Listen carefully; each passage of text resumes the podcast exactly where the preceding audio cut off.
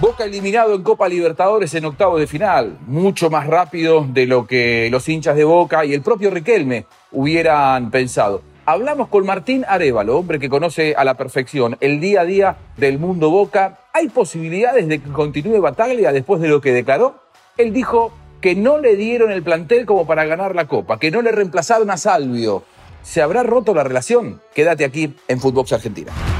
Juanjo Buscalia presenta Footbox Argentina, un podcast exclusivo de Footbox.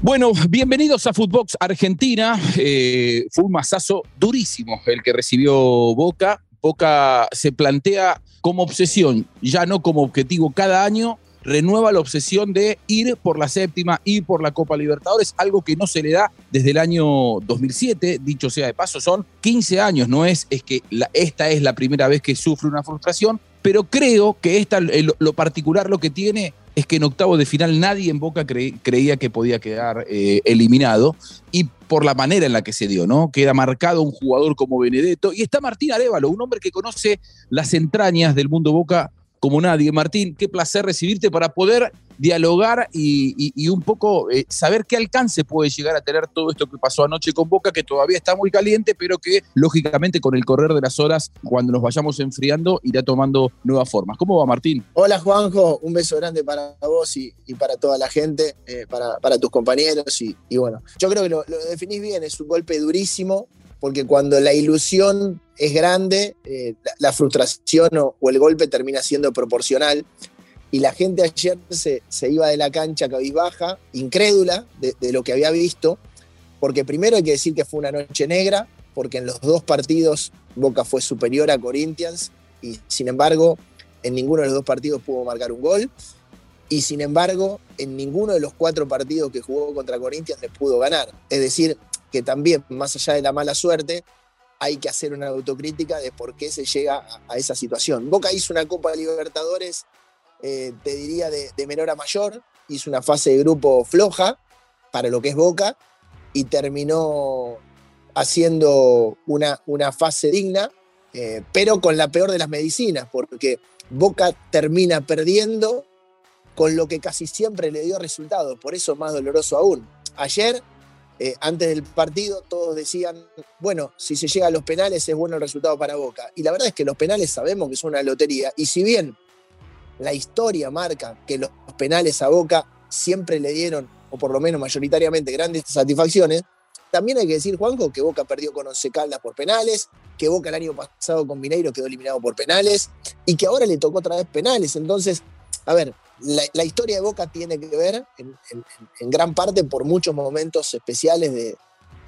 desde, los penales, ¿no? Pero bueno, a veces la, medicina que te dio resultado te termina dando un cachetazo. Entonces yo creo que ayer la gente se fue un poco eh, incrédula por esto, ¿no? Por, por la noche negra, porque el, el, 9 referente tuvo una noche como la que Palermo tuvo en Paraguay con aquellos tres penales, eh, no por, por la cantidad de penales, sino metafóricamente lo digo, porque si contás la serie de Benedetto, tuvo en la ida un cabezazo a las manos del arquero Casio, tuvo una que le sacó en el ángulo, tuvo un tiro de afuera, son tres. Y si contamos la de ayer, tenés un mano a mano en el primer tiempo, tenés el penal y tenés la, la desboquillada por arriba, es decir, seis situaciones de gol claras, el nueve que trajiste para ganar la copa. Por eso, insisto, más allá de todo, lo primero que se me viene a la cabeza es que fue una noche de esas negras, de esas que no se olvidan, y a propósito de lo que vos decís de, la obsesión, claro, lo, de Boca fue tan glorioso en la década del 2000, Copa del 2000, Intercontinental 2000, Copa 2001, final Intercontinental 2001, que pierde tiempo suplementario con el gol de Kufur con Bayern Múnich. Copa del 2003, Intercontinental 2003. Copa del 2007, final del 2004. Era tan grosso lo de Boca que parecía que esto era cuestión de todos los años. Y la verdad es que cada vez es más difícil. Y fíjense que Boca en los últimos dos años termina saliendo en octavos de final después de dos partidos 0 a 0 y después de dos tandas de penales. Sí, y con y, estas dos eliminaciones, con Mineiro y, la, de ayer contra Corinthians, y le sumo la de Santos en la semifinal, son tres equipos que a priori no parecían cucos. De hecho, ninguno, ni Mineiro ni Santos terminaron siendo campeones. Dos copas que las terminó ganando Palmeiras. Digo, Boca termina quedando eliminado por rivales que después no es que, marcan historia en, el fútbol eh, sudamericano.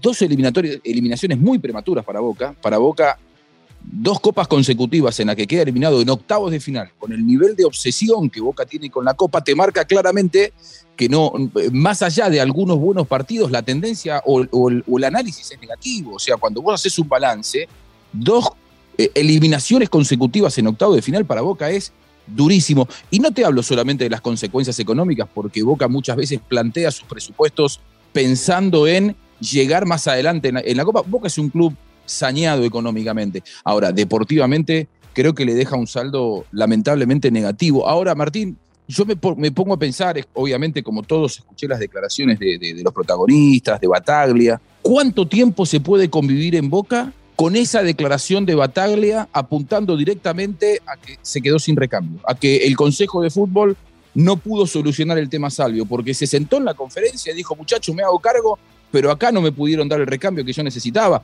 Me parece que eso puede marcar un antes y un después en la relación entre Bataglia y, Riquelme puntualmente. A ver, eh, quizá ayer se exteriorizó algo que nosotros los que vamos todos los días lo, sabemos. Lo primero que tengo para decirte es, no me gusta la doble vara, Juanjo. Eh, si Gallardo dice necesitamos un mercado agresivo, resulta que bien Gallardo, le marca la cancha a los dirigentes. Si lo dice Bataglia, resulta que lo que está haciendo es vigilantear lo que pasa puertas adentro. Entonces, yo creo que el técnico dijo una verdad. Mira, más allá de que ayer Bataglia pudo haber utilizado algún futbolista del banco, caso Vázquez, caso Molinas, para intentar sacar un defensor y, ver si por lo menos a los ponchazos Boca podía llegar por arriba a, ponerse en ventaja y ganar la serie. Yo creo que dijo una verdad. Boca comete dos errores Viste que, dicen que el, ser humano es el, único animal que tropieza dos veces con la misma piedra, ¿no? La realidad es que si miramos la, la copa del año pasado y esta copa, se parecen en varios aspectos. Seguime con este razonamiento. Los dos partidos con Mineiro, y estos partidos terminan 0 a 0, más allá de que Boca hizo dos goles con Mineiro y no se lo cobraron y todo lo que pasó con el bar. Las dos van a penales. Las dos se dan antes de un mercado de pases. El 4 de junio del año pasado, Carlos Tevez dice, hasta acá llegué, me voy, y Boca tuvo un mes para reemplazar a Tevez y no lo reemplazó. Y Boca, en este plantel diezmado, tenía un jugador muy importante, porque con Bataglia había sido siempre titular, y no lo reemplazó. Y es Toto Salvio. Entonces, ¿Toto Salvio te puede dar una serie solo? No, pero es un jugador con experiencia de mundial, de selección, de Europa. Entonces, si el técnico considera que es un jugador importante, trata de hacer lo posible para que se quede. Y la verdad es que Boca no hizo todo lo posible para que se quede. Entonces el entrenador pidió tres refuerzos, absolutamente terrenales. De hecho, perdón, Martín, le, ofrecieron un contrato más bajo que el anterior, ¿no? Digamos. Sí, el contrato que le ofrecieron es mucho más bajo, pero más que por, por el dinero en sí, a mí me parece que tiene que ver con la forma. O sea, si, si, vos a un jugador que queda libre el 30 de junio le ofreces el 19, es decir, 11 días antes de que termine, un contrato, el jugador te dice, me quiero quedar, nos podemos juntar para ver si le podemos dar una vuelta de tuerca a, dos o tres puntos. No, es eso o nada. Y bueno, a ver, vos sabés que cuando decís es eso o nada, tenés que tener un plan B. Y Boca no tenía un plan B. Entonces Batalla pidió tres refuerzos. Un 5 que sea alternativa a Varela, porque él sabía que Rolón no está preparado para jugar en la primera de Boca. Y que Campuzano en cualquier momento se iba a ir. ¿Qué pasó con Campuzano?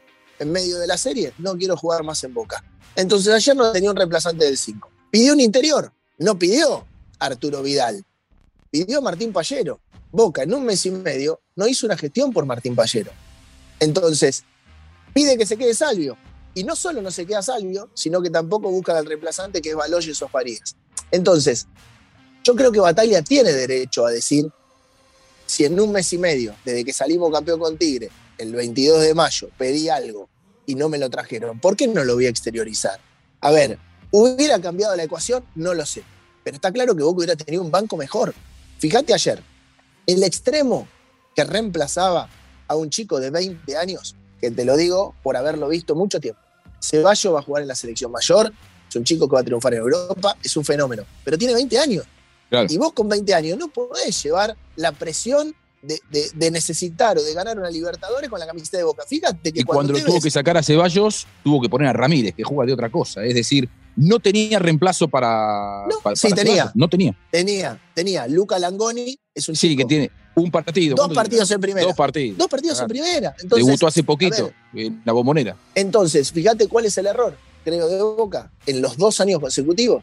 Que en los dos momentos en donde tiene que mejorar el plantel para la parte más difícil de la Copa, el plantel no solo no mejoró, sino que empeoró. Porque Boca en este, digamos, momento, en esta fase de grupo, lo que hizo fue, listo, yo no lo tenía Villa porque estaba suspendido, lo cuento como refuerzo. Está bien, pero vos necesitas un reemplazante. Mirá que, a ver, con Villa están pasando un montón de cosas. Ceballos tiene 20 años. Vos tenés que buscar un jugador por las dudas, porque la Copa se termina a fin de año. ¿Qué dijo Boca? Bueno, vamos de a poco y vemos si pasamos de fase y ahí incorporamos. Y bueno, no pasaste de fase. Entonces, creo que hay un método que no va. Cuando vos tenés que comprar una botellita de agua en el desierto, sabés que vale más cara que cuando lo compras en el almacén en la esquina de tu casa. Y si son las 3 de la mañana y tenés que caer un kiosco, va a ser más cara que en el supermercado. Lo que te digo es que a veces cuando vos negociás y no tenés tiempo, tenés que a veces saber perder. Boca debió dejar a Toto Salvio sin ninguna duda, porque era un jugador importante. Era un jugador que te podía ayudar a que vos estés mejor perfilado. No quiere decir que Boca hubiera ganado. Lo que digo es, Boca ayer tenía un muy buen once, pero le faltaba recambio. No hay ninguna duda de eso. Ah, De acuerdo, totalmente de acuerdo. Y, y aquí en este espacio yo lo había marcado. Eh, previamente, eh, Martín había dicho, Boca tiene para el momento más importante de la Copa, para una final como es el juego ante Corinthians, menos plantel que en la primera parte del año. Y eso es responsabilidad de... Claro, que ya le había pa- pasado, como vos bien decías, con. E- Eso es, lo ra- eso es lo raro, que ya te pasó. Después podemos decir, con Mineiro mereció ganar, sí, mereció ganar, el VAR lo perjudicó y todas las cosas que ya sabemos. Mira, yo siempre pongo el mismo ejemplo. A Boca le toca perder el partido eh, con River en Madrid. Ahora, lo que no se puede decir es que en ese partido Boca no tenía recambio. De la mitad para adelante Boca tenía Guanchope, Benedetto, Tevez, Zárate, Cardona, Pavón, Villa. Se te caían los jugadores. Y ayer tenía como reemplazante extremo a Langoni, que por ahí es un fenómeno en el futuro.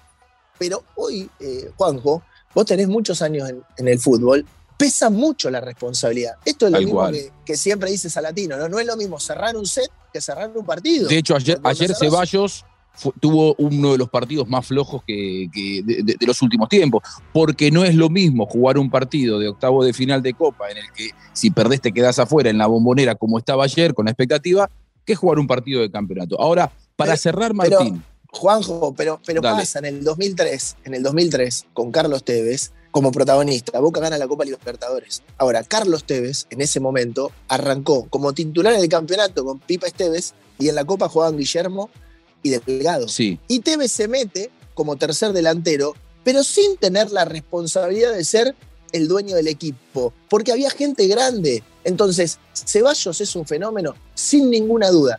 Ahora, quizá apresuraron los tiempos, eh, no porque no pueda jugar como titular, claro que puede y lo merece. Ahora, una alternativa, por lo menos te da la posibilidad de decir, yo al técnico le doy la derecha con lo que me pidió. Después, por supuesto, eh, es fútbol y, ayer Boca tuvo una noche negra y tuvo mala suerte. eh, y, la verdad que hay que sacarse el sombrero con la gente porque en el, en el peor momento, incluso después de los penales, eh, siguió alentando, siguió apoyando al equipo, despidió a los jugadores con aplausos. Pero bueno, a medida que pasa el tiempo, la, desilusión se hace cada vez más grande porque una cosa es llegar a una final, una cosa es ser semifinalista y otra cosa es irte a octavo de final. tal cual. Eh, Martín, como última reflexión, yo decía, me parece que va a ser complicado después de lo que dijo, porque, a ver, coincido con lo que vos decís de Gallardo, dijo, tenemos que ser eh, agresivos en el mercado de pases y se lo toma como que es un fenómeno y a Bataglia en Boca se lo puede marcar como que eh, eh, no va a poder convivir con Riquelme. Pero hay personalidades, vos sabés, y hay, y hay roles y hay funciones que cada uno tiene dentro de los clubes. Y a mí me pareció eh, muy digno de Bataglia que haya dicho lo que dijo, pero lo que yo dejo como reflexión final, hay que ver cuánto tiempo pasa hasta que esto genere una molestia que marque un final en la relación, más allá de lo futbolístico, más allá de lo futbolístico, porque futbolísticamente Boca sale campeón casi todos los días a nivel local, se le caen los campeonatos, pero me parece tan grave como haber quedado eliminado en Copa Libertadores para lo que es Riquelme y para su percepción del poder que él tiene, que Batalla se haya sentado y haya dicho, yo lo aplaudo, ¿eh? la valentía que tiene, pero que se haya sentado y haya dicho eso, sabemos que a futuro, en el corto plazo, mediano plazo, puede traer seguramente algún problema en la relación? Mira, eh, te voy a responder eh, con, con, dos aristas. Lo primero, si miramos los últimos 12 años, si querés, de entrenadores de Boca, salvo excepciones, Falcioni fue bicampeón y se fue por no ganar la Copa y llegar a una final. Guillermo fue bicampeón, pero se fue. Arrobarrena, Copa Argentina, campeonato, se fue. Isquia, Recopa, campeonato, se fue. Russo, dos títulos, se fue. Alfaro, dos títulos, se fue. ¿Esto qué quiere decir, Juanjo? Que la vara de Boca hace muchos años se mide por la Copa Libertadores. Entonces, el técnico que no la gana sabe que empieza a estar en una cuerda floja. Esta es la primera parte de la pregunta. Bueno, la, otra tiene que ver con tu pregunta en, sí. Yo creo que hace tiempo Bataglia siente que el Consejo no, no lo quiere y sabe Bataglia que su vida en Boca está contada. Él hace un tiempo lo que hizo fue empezar a trabajar en su carrera como entrenador, a plantarse, a demostrar que tomaba decisiones, a decir esto no me gusta, a decir no voy a dejar que me metan almendra, a poner sus condiciones. Y sus condiciones a partir de que se vaya de Boca seguirán en otro club, porque va a tener un montón de posibilidades de trabajo, porque hizo un trabajo digno en Boca. Fue campeón dos veces en muy pocos meses, tiene la posibilidad en este caso de, quedar afuera de la Copa Libertadores, pero haciendo un papel digno. Entonces vos me preguntás, ¿se va a ir mañana? No, para mí Bataglia se va a quedar, sabe, en tres meses, en cinco, en siete o a fin de año, esto se termina por más que sea campeón, porque está claro que lo que ayer pasó fue exteriorizar algo que nosotros sabemos que pasa puertas adentro. Es una relación complicada, difícil y que trae muchas dificultades trabajar de esta manera. Entonces vos me preguntás, Boca, ¿se va a quedar sin entrenador? Y yo creo que en un tiempo, no sé, pero está claro que por la experiencia de los últimos años y por este tole-tole que vemos interno, la, relación Riquelme Bataglia está terminada. Se auguraba que fuera después del partido con Godoy Cruz.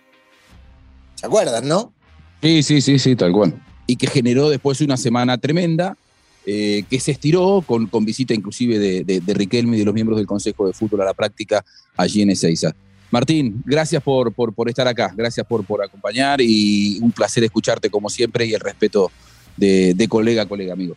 Dale, Juanjo, te mando un beso grandote para vos, para toda tu gente y, bueno, nos, nos hablamos cuando quieras nos hablamos. Muchas gracias. Pasó Martín Arevalo después de una eliminación dolorosa de Boca en Copa Libertadores. Como siempre, gracias por acompañarnos aquí en Footbox Argentina. Que pase bien. Footbox Argentina con Juanjo Buscalia, podcast exclusivo de Footbox.